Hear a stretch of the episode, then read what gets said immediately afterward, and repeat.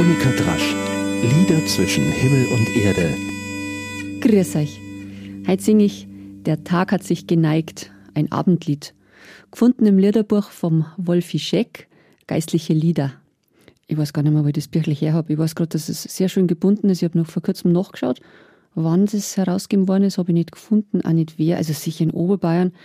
Aber ich weiß, dass ich da schon seit Jahrzehnten zwei Büchel daheim stehen habe, schön fein gebunden in Papier. Das eine eher bläulich, das ist das mit den geistlichen Liedern. Und dann gibt es, glaube ich, einfach noch anders mit weltlichen Liedern.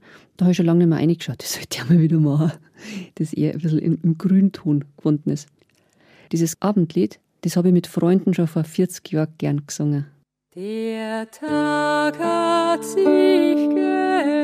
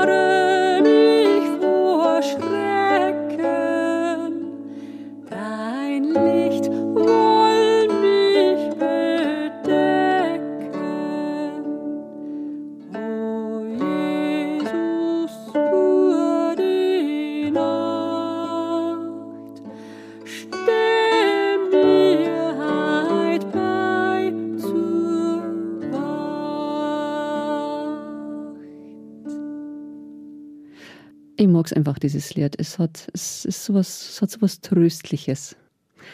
Die Tage werden ja spürbar kürzer jetzt schon im September. Das heißt, Nacht fängt früher an. Und ich kenne viele Leute, die sagen, "Mei, auf Nacht ins Bett gehen, das ist das Schönste vom Tag.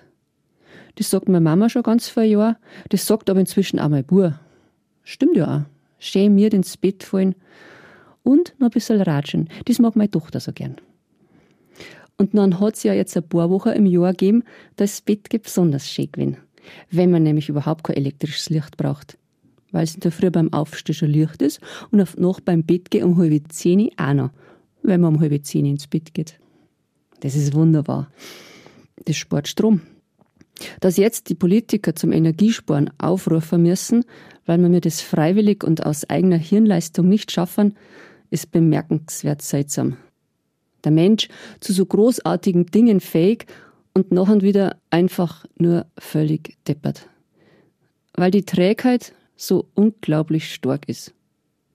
Und dann ist der Mensch angewiesen auf Anweisungen, völlig überfordert mit der so hart erkämpften Freiheit zur Selbstbestimmung. Das Positivste, was ich zum Wahnsinn der jetzigen Zeit gelesen habe vor kurzem, war die Überschrift zum Interview mit einem Philosophen. Da ist gestanden, wir leiden an Mangel an Mangel. Und nachher gegen Ende dieses Interviews hat man lesen können, dass der Mensch ein Feuerwerk an Kreativität entwickeln kann, wenn er wirklich muss. Das glaube ich. Total. Also, auf geht's. Einen wunderschönen September, Enk Uli. Für Denk.